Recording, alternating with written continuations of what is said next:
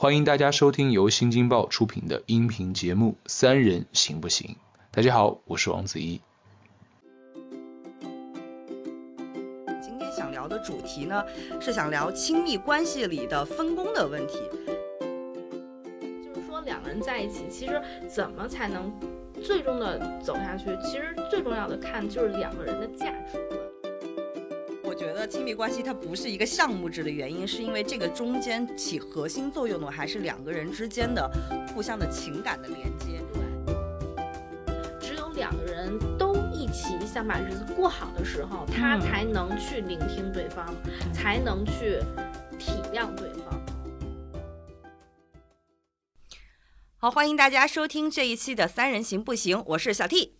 我是小玉，我是小木，嗯，呃，我们最近呢又一块儿看电视剧了啊。其实准确来说，应该是小木和小玉看电视剧了，我没看。但是我们每次呢在聚在一起看这种当期的热播剧的时候，总会有很多话想要聊，然后会有很多呃思考的东西。比如说最近我们在一直在群里面吵得不可开交的一部剧叫《我们的婚姻》，呃，这个戏呢我没看，但是我看两位在群里的 battle，我觉得很有意思。我不知道现在谁来出来做个代表，把剧情先讲述一下，这到底说的是个什么东西？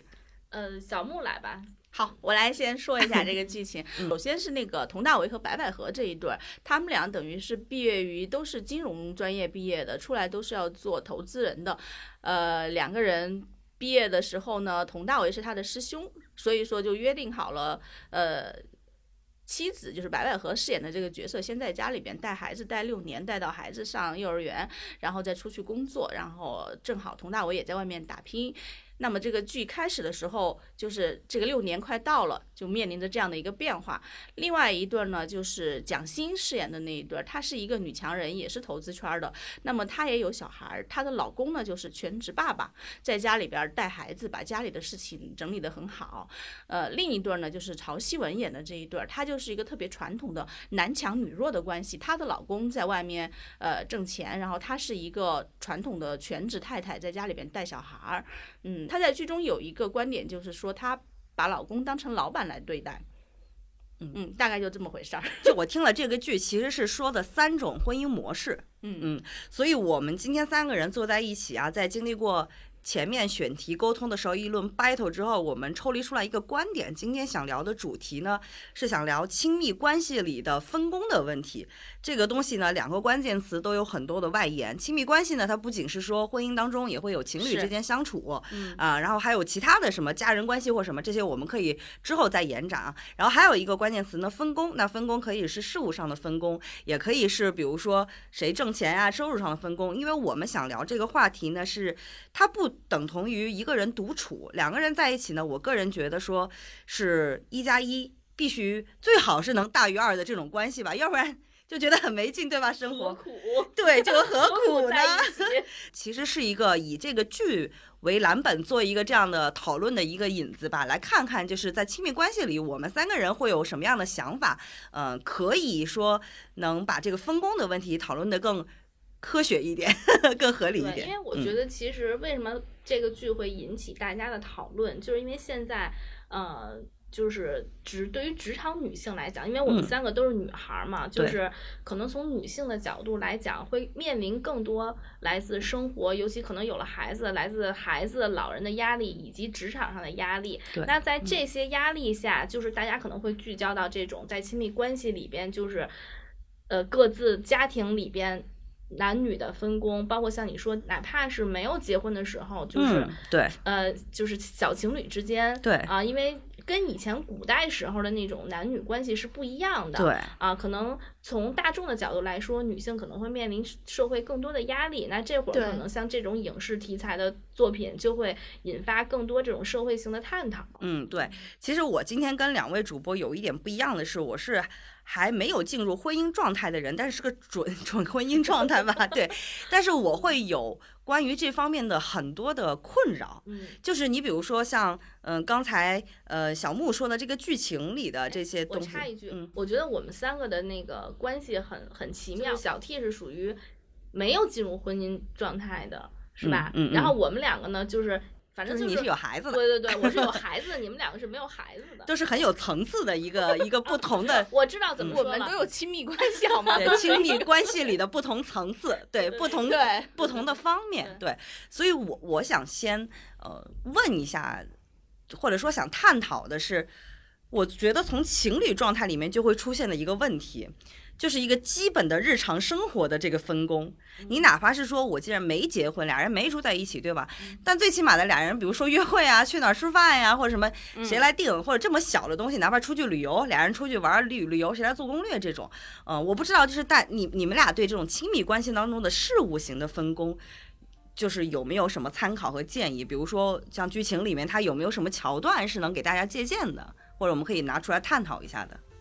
我觉得在剧情里边，呃，当然冲突最大的，最开始有冲突的就是那个佟大为和白百合这一对，因为他们要有变化嘛。嗯，那他觉得两个人之前六年前约定了，六年后妻子也要出去工作。佟大为这演的这个角色，对于妻子白百合演的这个角色，想要出去工作这件事儿，虽然说了一次两次，他都没有当真，他内心抗拒。但是这个妻子觉得，我跟你一次一次又一次的说，你都嘻嘻哈哈哄我，或者是怎么样的过去了，他后来就突然之间决定自己就出去工作了。就是还没有达成共识的时候，他就出去工作了，然后去的还是这个丈夫所在的这个公司的对家，这就是引发他们俩夫妻矛盾的，在这个剧里边啊是这么一个情况。所以这个我就觉得，就是说情侣或者是亲密关系里边的相处，一些家里边的事物的分工，本身就是很不好触及、很难分清楚的一件事情。就包括小 T 讲的，那两个人出去玩，谁做攻略，谁去买票，谁去订酒店。这些事儿难道是一个人做的吗？我觉得不应该。如果我是觉得的话，我觉得这应该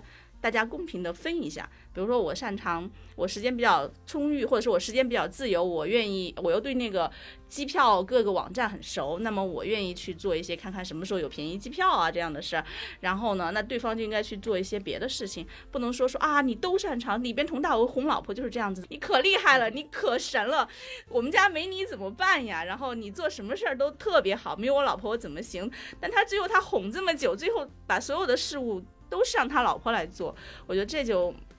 这种就不是很好，还是要大家公平的分摊一下事务性的东西。其实，在恋爱模式里面啊，很简单，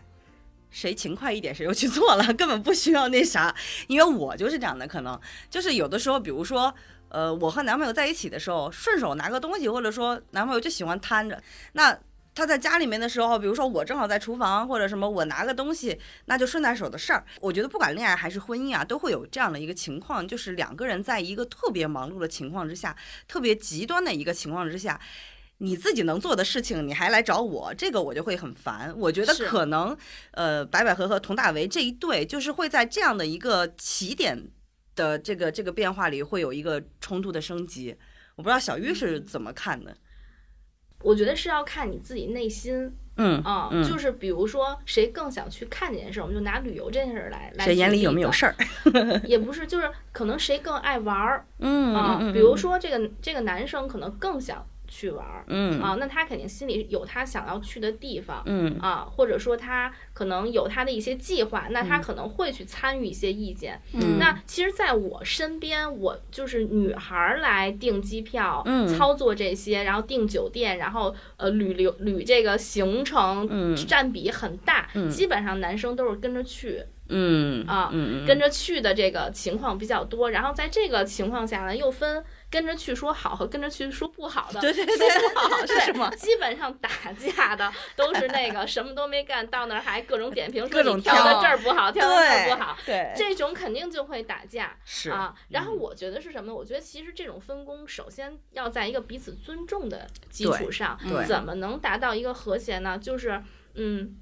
我觉得其实谁去干这件事儿，这个人不要觉得自己吃亏了，嗯啊，因为其实你主导这件事儿，那其他人是跟着你想要去的地儿，嗯去做这些事儿。那我嗯觉得不干活的那个人，你要尊重干活的这个人。那你如果既然没有没有付出那些劳动，你就闭好你的嘴，你就做好陪同的义务，就是有点情商，对吧？对嗯对对，我觉得这样呢，就是大家才会有一个比较和谐的这个旅旅程。嗯啊，为什么好多说情侣就旅行完了之后就分手了？嗯，我觉得他其实就是在旅行的过程中，可以相互看看到对方的一些生活习惯呀、情商呀，对吧？思维模式啊什么的，同理心啊什么的，对，包括就是回到刚刚小木在说那个剧情的时候，我能感觉到说，可能很多人会为白百合这个角色，呃，也不叫抱不平吧，或者是觉得挺来气的，站在他那儿感同身受的一点，就是我觉得佟大为的那个角色会不会啊？因为我没看剧，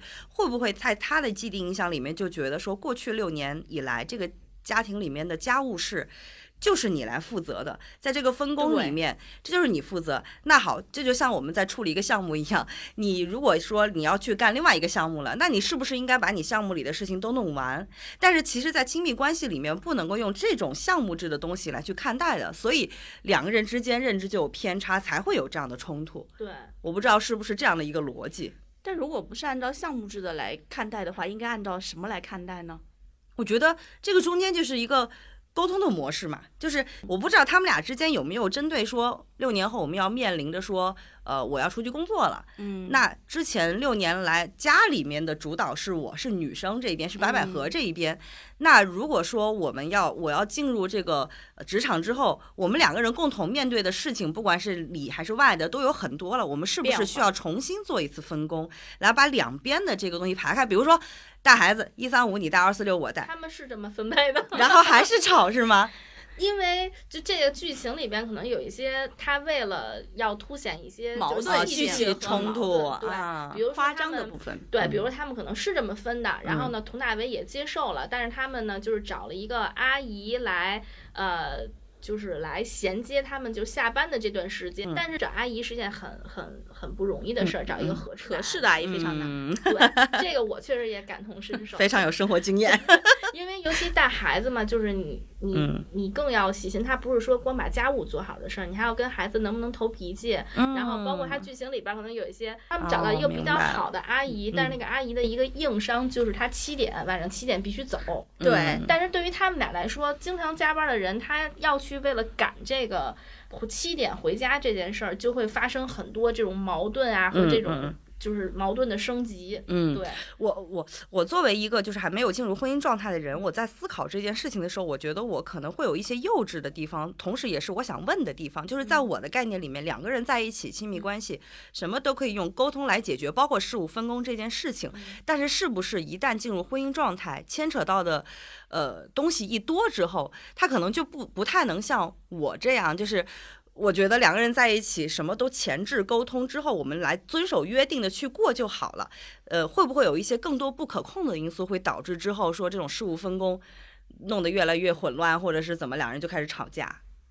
会有吗我？觉得会，因为其实生活柴米油盐是有很多事儿，就是你可能说不嗯清楚的，不是说我们规定了一三五二四六这事儿就已经说明白了，对它可能会嗯发生很多意外情况。确实，嗯这可能是我的局限性。但是我觉得，如果既然已经约定好了一三五二四六，那么一三五是谁负责？那一三五的时候，这个负责的这一方，如果他因为加班儿，呃，或者是因为项目突然出了问题不能去接，他就应该自己解决这个问题，而不应该去找二四六负责的那个人来解决。同理，哦二四六负责那个人，如果在自己负责的这个时间段出现了问题，也应该自己解决。当然，他可以去问对方是不是可以帮忙解决。那对方如果拒绝了，他就应该自己解决这个问题，因为这就是已经分好的。嗯，我觉得小木的这个思维吧，其实是一个特别理工科角度的思维。他一直在我们节目里面都是这种定位。然后另外呢，就是我觉得如果只是两口子一起生活，嗯确实是这样的。就是比如说今天这个家里没电，没有煤气了，嗯今天比如说。是礼拜一，应该小木负责，那就确实小木他找不到我。假、嗯我们俩现在就假设两口子啊，但是当我们俩有一个孩子的时候，嗯我们俩的老家儿又都管不了这个孩子的时候，我们这个亲密关系的分工就体现在这儿了。是它不光是一个项目的分工，嗯它是有情感在里边的。嗯他这个孩子最亲的人就是你和我。嗯当我解决不了这个事儿的时候，那我只能找你，因为别人解决不了这个问题。对这个我认同，因为我一直在养宠物嘛，他们都在说，我原来就想说养宠物就当做是在养孩子，嗯，但是他们说其实并不是，你在孩子身上要关注的维度要更多，很多东西是父母这个身份是不可取代的，这个确实是会有这样的问题。而且我之所以会觉得很理想化的，觉得你沟通啊什么就能解决，也是因为。大多数的情侣关系当中，我涉及到了事件，也就是吃喝玩乐，它还不涉及到这么核心的很多东西。对，因为比如说，如果只是两个人的话，你两个是两个行为能力人，我不管你，你不管我，或者哪怕今天我这个人消失了，就除了情，咱们不说情感上啊，嗯你也是独立生活、独立存在没有问题的。但是你们俩要管一个没有行为能力人的一个小不点儿，就举例子，像剧情里也有一个情况，就是说，那比如说这个孩子。他要去参加他的亲子运动会，嗯那比如说今天这个应该是归我管，嗯，但是我这天真的是有推脱不了的一个工作，特别特别重要。嗯比如说五个亿的生意，对吧？那你说。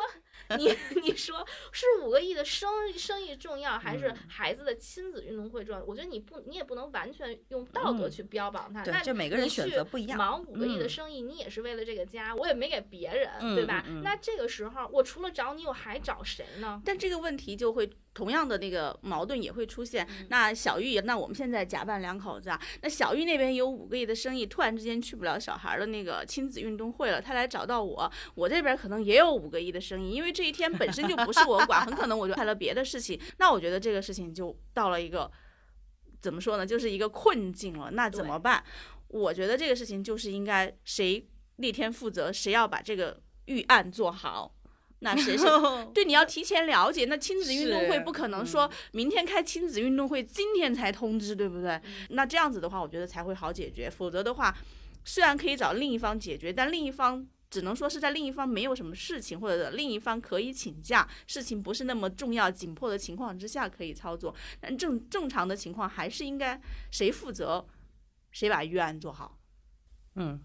就是有了在我觉得干项目我觉得的状态你说的那个状态是很很极少数，就两个这么针尖对麦芒的情况下，少对吧？嗯其实正常情况讲，你就是我那天的预案。对吗？就是在亲密嗯关系里，因为我不知道你那天也有五个亿的生意，就是两个，就是我，咱们拿这个事儿举例子嘛，嗯对吧？你是我那，你是我那天第一个的预案，嗯你不行的时候，那那就不是说我要做预案的事儿，而是我们要。其实如果是好的夫妻关系，或者是好的亲密关系，是应该两个人共同去协商，咱们找一个什么样的方式去解决这个事儿，而不是说今天是你的事儿，那就你去想吧，。你就推责，我觉得这也不是一个好的亲密嗯关系。对所以我从这一场 battle 里面，我听到了两个关键词，一个是沟通的态度，嗯就是小玉刚才说的态度。你不要觉得你真的一三五你分到了周三，那不是你的事儿了，你就甩手那个才是。真正的工作关系。对其实我觉得，哪怕在工作中，你真的是好的合作伙伴，你也不能同事之对间，你出了嗯什么事儿，我我帮你解，就是我帮你解决不了的情况下，如果咱俩真的关系好，我也会，咱们共同想有没有人去帮你完成这件事。对，想解决方案。还有一个就是沟通的进度问题，就是小木说的嗯。这一边的，就是你是不是可以实时的，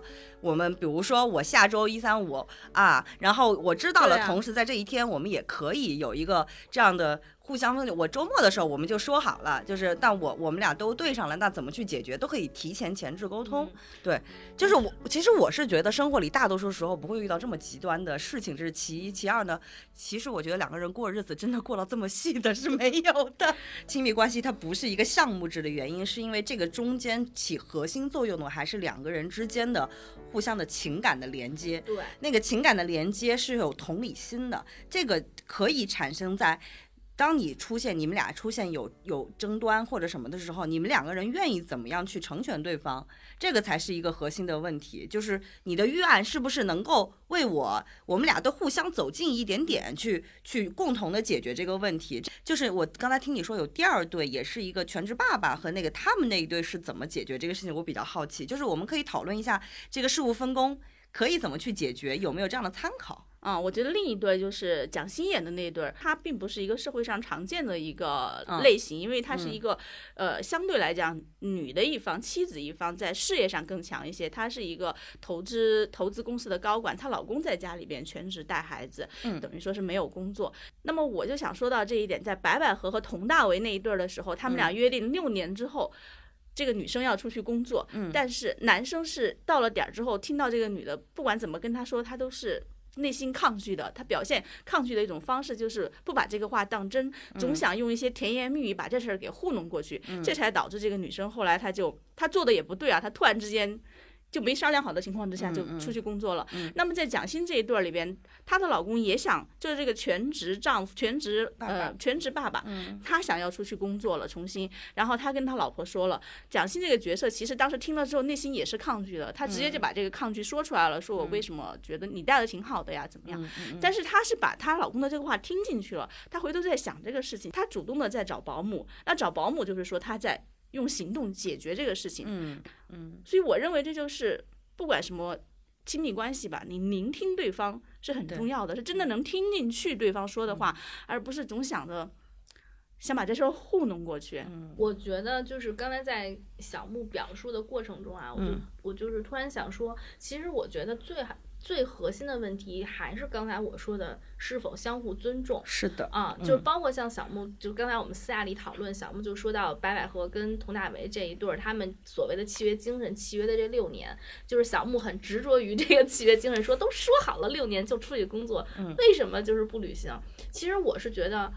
这是我的个人的观点啊，在亲密关系里，我觉得契约。所谓的这个契约是随时可以改变的。那比如说，我虽然说好了六年，但是当我比如在第三年、第四年，我非常不想在家，我真的想去出去工作，那你说我算毁约吗？我觉得就是互相要尊重对方，要想知道对方想要什么，然后在相互不影响我们这个家庭大集体的利益下去找解决办法，解决这个问题，然后让大家能够达到一个相互的平衡，这是一个好的方式。嗯。就是就像他刚才说蒋欣的处理方式，就是你遇到了一个问题，你的这个决定会影响到家庭的核心利益的时候，那我们彼此共同去探讨怎么去解决这个问题，又能让你和我都能。得到一个相对好的抒发的嗯方式去解决，这个其实是一个核心。那就是看，还是说到那个，你有没有尊重对方，对你有没有尊重他的想法，尊重他当下的感受，哪怕你觉得他的做法不对，但是他这样不舒服了，嗯那你是不是也要去妥协，去帮助他走出他现现在的这个状态？我觉得这是一个好的亲密关系，你应该去付出和做的一个方式。嗯，确实，就是说到刚刚说到契约精神这件事儿啊，当然。这两个人约定了六年之后，这个女生要出去工作。这个女生可以到了两到三年的时候，她就想提前工作，但她需要提前告知她的老公，商量一下我要出去工作了。那么我们怎么解决现在的需要解决的一些家庭上的事务问题？但同理，如果这个男的这一方不希望这个老婆在六年之后出去工作，因为你的约定已经约定好了，你也要提前告知，跟自己的老婆商量说，我觉得现在状态挺好的，那么是不是你可以一直做全职太太？那你在这里没有告知他，那他到了六年之后，他要求出去工作，这件事情非常正常。嗯，我觉得在这一点上，我对白百合这个角色我是充满，就是我支持的，因为说好了这个时候去就应该这个时候，我这个时候去没有问题。拉回到说分工这一块儿，其实除了事务上的分工，就在我个人的困扰里面，我也会有有一个小小的困惑，就是在比如说像我跟我男朋友出去约会，这个付谁付钱，谁结账这件事情，这也算是一种分工啊。就是在这个上面，我其实是有点困惑的。就是怎么说呢？我个人的性格是属于比较羞于谈钱的。那其实两个人过日子也好，或者说我情侣约会也好，总会有一个人说，嗯，在外面谁付钱，或者说我们俩生活上面的开销谁来付钱，这也是一种分工，在金钱上的这种分工也好，或者是说两个人在金钱上的这种处理也好，要怎么样不敏感又不尴尬的去解决这个问题。这是这是我比较好奇的，因为我原来就出现过有一个情况，就是我是一个特别喜欢打肿脸充胖子的人，然后呢，我也特别不能欠别人的，所以有一段时间我跟某一任前男友出去吃饭的时候，我就总着抢着去买单，然后那个男方就会不高兴，说，嗯，他就会觉得说你要在外面给我一点面子，说不能让女生买单这件事情，就大部分人都会有这样的想法啊。我是觉得，就是我能理解你就是说的那个，你可能觉得那我是不是每次都在吃别人的那个感觉？嗯但是我觉得，如果他的意愿是他非常希望付钱，他觉得这样是有面子，而且他也不会因为他每次掏钱而不高兴的话，如果是我的话，那我会尊重他的这个意愿。我也会就是如果我我是觉得他，比如说这个月他总是在请我吃饭，我真的是有点不好意思的话，我可能会比如说请他看电影儿，因为这种东西是你可能提前会买好票的，嗯嗯嗯嗯然后或者是我可能会。就是某次去一个更大一点的局，或者去一个景点儿，或者是嗯用另一送个礼给种方式他买一个礼物，对有其他方式去找自己内心的平衡。是，嗯，我也会这样。哦，用另一种可以在约会阶段，比如说用另一种方式再补回来，让他有一个不是说我总是我在花钱这种。我觉得剧情里面的那个情况吧，是三个比较极致的情况啊是其实，在大部分的社会的情况下，就是双方可能收入差不多，嗯然后再共同过日子。我觉得，我觉得其实是可以。我觉得这个可能也是看两个人怎么商量吧，嗯就是两个人像像很像之前很多，包括咱们父母那一对儿，基本上都是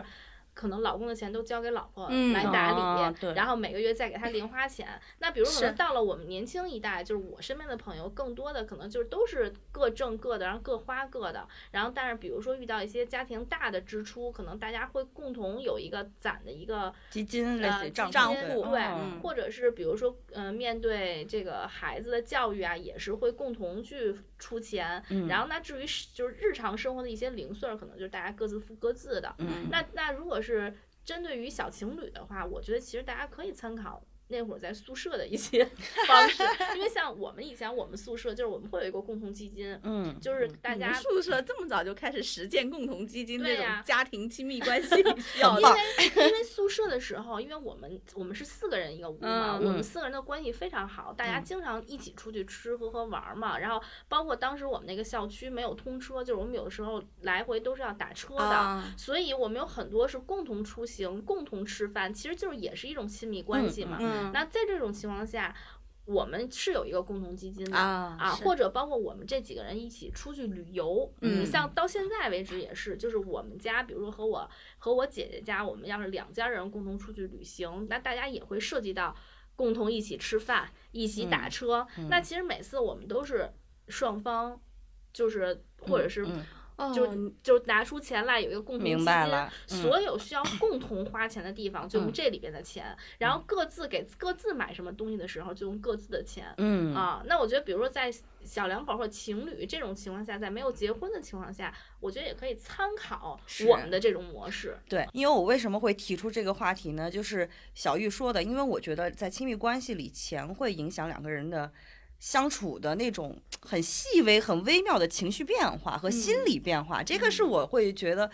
还比较有意思的，所以我有时候还特意会去找一些心理上的课，说两个人在亲密关系里面，你怎么样把钱这个东西提前坦诚的沟通，嗯然后嗯，做一个有效的就是家庭财务的一个方案，或者说你们两口子之间的这种方案都提前说，这样才不会说有心理上的变化。因为呃，我不知道，我就是从一个嗯外观就一个还比较幼稚的状态，因为我会觉得在婚姻里面啊，可能。谁赚钱赚得多，他之后他的心态会有一些这样的变化，难免。是从生活里面讲是这样的。那在这个，既然我们今天聊到亲密关系里的分工的话，牵扯到说你心态一变，你在分工上的处理方式也就会变的话，那这个金钱这一块儿，其实我觉得也是可以做一些前置的预案，是可以去做一些这样的沟通的。就对，我觉得可能真的就是每每一对儿或者是每一个家庭，他的嗯情况都不太一样。嗯然后我觉得肯定大家会有各自的一些小的自己的一些小的特点。嗯，就我可以分享一个我跟我老公的那个，就是嗯一直以来，因为我们从情侣很多年，差不多七八年，然后再走进婚姻。嗯我们两个没结婚的时候就是这样，就是各花各的嘛。嗯，然后呢，比如说谁在有手头紧的时候，就就也会好意思跟对方说，我没钱了，我现在要要付一个什么账，你能不嗯能？就我都不说借，我就直接说你能给我多少多少钱吗？嗯然后我们俩的默契是什么？就是就是也会很甜蜜，就是说，嗯比如说我说我说你能给我五千块钱吗？嗯他一般就会给我八千。同样，他跟我说的时候，他说你能给我五千块钱吗？我也会给他八千，就是我们都会比嗯对方说的多给一些。然后，难道不是为了凑八这个数字气？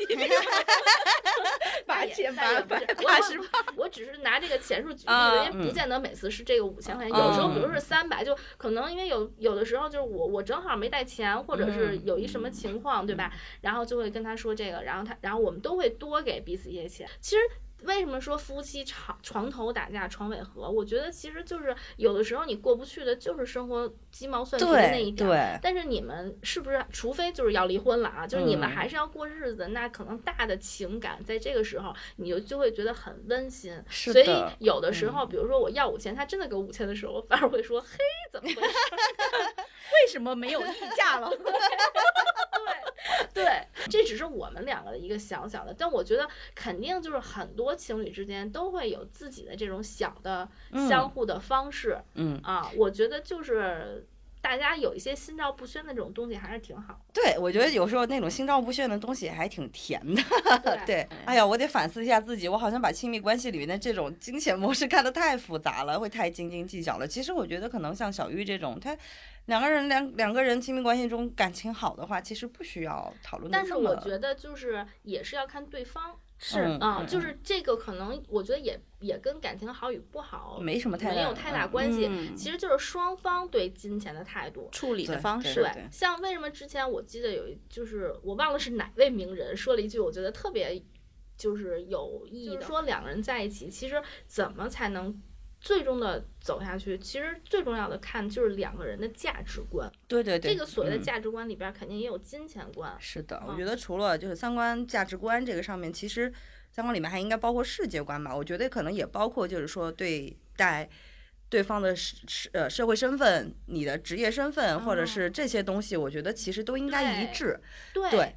那我就想在思考，全职太太或者是全职爸爸这样的一个，嗯，如果说理解为职业的话，它实际上是会限制这个人在社会上的一个圈子交往圈层。我觉得这属于大众对这个东西的偏见。就是社会上，你们有没有感受到，大家社会上不是那么的高度，就是对那种全职太太或者是全职爸爸的，呃，评价不是那么的高。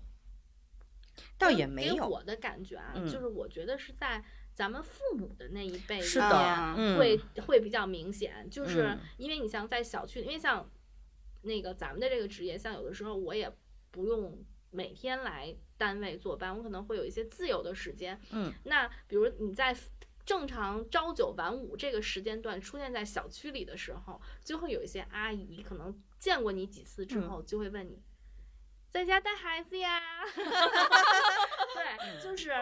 就是他的那个，他也不是鄙视你吧，但是呢，他会觉得你没有工作，嗯对他的啊既定你就说的阿姨是指跟我们的父母辈差我们不多我们父母辈觉得对工作就是出去上班儿，对，但是其实我们这一代的人上班很多都是在家里上班了，嗯就是会有很多做自由职业的。你包括我身边有个朋友的案例，他其实也没有所谓的上班，但是他依然能给家里带来收入，因为。他可以把家里的这些钱去理财，每年的，就是每个月的利息，他不一定会比老公挣的薪水要少。那这种你要说按上一辈的来说，那可能就是个全职太太。但是作为一个嗯全职的那种定义的那个里面来说，他其实也是为这个家庭有做出一些收入的贡献的。这种就没办法定义。我认为做这种全职太太也好，全职爸爸也好，都是非常不容易的职业。他比、嗯他并不比外面一个任何一个职业更来的轻轻松，甚至他更苦、更辛苦。他甚至他需要更多的，有些时候是情商啊、管理技巧啊，同时做几个任务啊这种能力啊，他其实是是说是也是个 CEO 嘛？我觉得其实对于全职全职来讲吧，我们就嗯不不说全职爸爸或妈妈了，就是对绝对全职来讲，他最不容易的是什么？就是他二十四小时、三百六十五天，其实都在职。嗯啊都在你上班像其实正常上班的人，他嗯，他是会他自己内心会有一个分界线，说啊，嗯我现在在上班，啊，嗯我现在回家了。啊是对，就是但是其实全职的人，他其实每他的状态就是随时随叫随到，他对随时准备着。二十嗯四小时 stand by 这种，就觉得还是挺辛苦的。对，嗯，回到刚才所说的这个所谓的鄙视，就是可能也就是也不能说是这些阿姨或者这些叔鄙视全职妈妈，就是她，但是在老一辈儿人的心里对，他可能。不是所谓全不全职，他是所谓有没有工作这件事儿。但是可能在年轻人的角度里，因为嗯现在更加多元化了，是的，我觉得可能会相对好一点儿。那另外就是像刚才说到的圈子，我觉得现在嗯。就是不管你在不在家，你只嗯。要是一个能活出自己圈子的人，对不不把自己困在家里，对，就是是一个能接触社会、能够嗯。接触现在新鲜事物的人，嗯。那我觉得你可能到哪儿都不会被社会抛弃。嗯。反之，如果你即便天天上班，但是你很封闭自己，你嗯。没有自己的圈子，你依然活得很闭塞。是的，嗯。其实还是一个，我觉得还是一个跟双方尊重的问题啊，它还是一个心态问题其实我觉得它有一个怎么说呢？社会现实上的缺陷就是很多做全职妈妈或者全职爸爸的，他没有独立于自己亲密关系的收入。对，嗯。这个我赞同，就是嗯。就是好多人他可能初心是好的，嗯但是是。他慢慢在这个全职的过程中，他如果没有特别好的平衡好自己的心态，然后他会随着时间的推移，慢慢有点丧失自我。嗯嗯，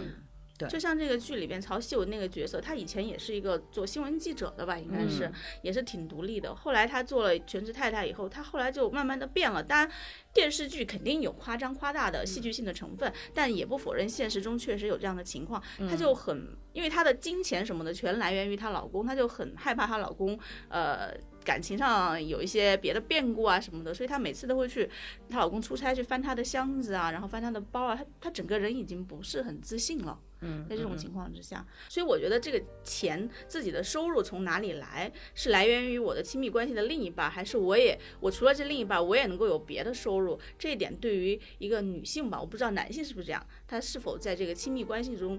能保持自我和保证自自信是有，至少是有帮助的。对，其实还是一个心态的问题。就是心态嗯，嗯，因为如果是我，我就很好意思跟老公撒个娇啊，我说你又忘了，说那我现在没有工作了，我又不像以前那样，你能不能记着我给你打个卡什么？我其实可能我很，我我不会羞于去要钱的我的，可能第一次的时候就直接开车带他去银行做一个自动转账业务，我，这个可以一劳永逸。对，所以就是，所以还是就是回归那句话，我觉得呢，就是一个人你要自己知道自己适合什么样，想嗯要什么。比如说我，我可能一辈子做不了家庭主妇，因为我最烦在家看孩子。那你就想出去见见人，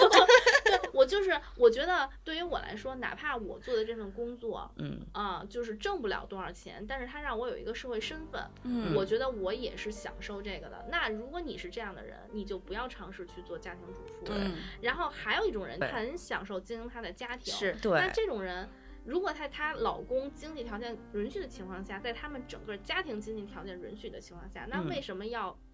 走入职场就逼着她走进职场，就是爱好兴趣不一样，而且嗯很多家庭主妇，其实像在现在我们很多元化的社会环境中，她是能发挥自己价值的。就我们现嗯在。可以看到的直播，很多直播带货达人都是家庭主妇转化来的，就是他每天分享他怎么经营他的家庭，嗯。有很多的粉丝，然后他带货很厉害的，现在都。而且还有好多那种分享生活小窍门的，对然后做花艺的，就是我之前有看过，说是一个老太太，她就是为说为家庭主妇来证明，她其实是想说把家庭主妇当做上班儿。嗯，这她每天除了把家里的事务都弄好之后，她一定会在下午的时候要跟姐妹一起出去喝个下午茶，然后在五六点的时候，她要去上一个兴趣班儿。她其实是如果是很享受于说我自己规划所有的这种家庭生活和自己生活的话，完全可以有多重的社会社会身份，这个是不冲突的。前提是不缺钱。我相信可能理性的小木缺钱的家庭，他可能就选择出去上班了。是是是的，是嗯，所以我们今天聊了这么多，每次一说亲密关系就会有好多延展的话题，然后今天我们主要是集中在分工这个里面嘛，嗯呃，我我我稍微来复个盘总结一下的是，我今天学到的很多是从小玉和小木这儿我学到了，就是就是一个沟通，一个尊重，就是彼此还是一个心态的问题。其实这种核心的问题解决了，可能吵架什么的，两个人之间，呃。不会要走到那么难看的那一步，对吧？也不一定，你怎么那么悲观？不是，就是任何事事情，它并不就是怎么说呢？谋事在人，成事在天。你规划的再好，它人人他是一个很复杂的动物。嗯嗯想的再好，哪怕你预案做的特别的精细，我就预预预测到了好多种的不同发生的情况，它有可能它最终它老天爷它发生的是你预案之外的。嗯，人是很复杂的，嗯世界也很多元吧。我想说的是，就是它既然是亲密关系，那就不是一个人能决定的。对，对，就是这就可能也总结了像刚才你们俩说的，你做的预案只是你的，嗯，并不能决定对方怎么想。对，只有两个人都一起想把日子过好的时候，他嗯才能去聆听对方，对才能去体谅对方。嗯啊，就是我觉得很多人就是会在生活中迷失自己。嗯啊，他可能最终不知道对方想要什么，甚至不嗯知道自己真正想要的是什么。对啊，然后就是再扯回到剧情里边，就是到后来，像这个白百合，她进入到职场，她看着她的老板，她的老板正好是董思佳嘛，董思佳，就是那个蒋欣演的那个角欣演的那个色，角色，就是女哦啊，怎么女强人吧，算是嗯你想蒋欣演的那个角色，其实跟她老公的角色在对立的公司里边是同级别的人，嗯她会觉得哦，怪不得董思佳顾不了家，怪怪不得蒋欣那个角色顾不了家。然后我当时就想，那你为什么不想想你老公？就是你让这样工作强度的人，让他再去。再去按你的标准估价的时候，是不是也有一点强人所难？对，就是所以你有的时候还是要设身处地的为理解方对想，方，嗯但是设身处地的为对方想这件事儿，必须是双方的。如果嗯一只有一个人设身处地的为对方想，这个天平就会失衡，嗯就会有刚才小木说的那种，他再怎么一开始甘愿的为对方想，最后如果得不到对方也同样为自己想的这个基础，他就会觉得天哪，我太委屈了。嗯，哇，我真的是学到了，这就是从刚才总结就能看出一个进入过家庭和没进入过家庭的区别。就我其实想的还是单方面的事儿，就嗯我想去沟通，我觉得这些还是我比较自以为是的事儿。确实，这个分工也好，手柄也好，都应该是两两个人之间的事儿，它是一个天平需要去平衡。对，嗯剧里边剧情里边，最后你看到佟大为这个角色，他被逼带孩子之后，他也同样可以体会到他老婆做是六年的家庭主妇是多么的不容易，嗯一头乱麻，这小孩对到处乱蹦。对，好吧，那我们今天从这个角度抽离出来，最后还是殊途同归，回到我们老话里面说的多一点互相理解和包容了。对，嗯，还有互相尊重。互相尊重，我觉得，我觉得从女性的角度来讲，首先女性就是你一定要有自己的生活，不管你是在职场还是要在家，你一定要有自信，一定要有自己的生活，一定呃知道自己想要什么。嗯，对，然后就是我希望大家都能生活和睦、幸福美满。对，嗯。嗯，好吧，那我们今天就这部电视剧聊到这儿，下次我们再看到什么剧、好玩的综艺什么，我们再继续接着聊。嗯，好的，拜拜拜拜，拜拜。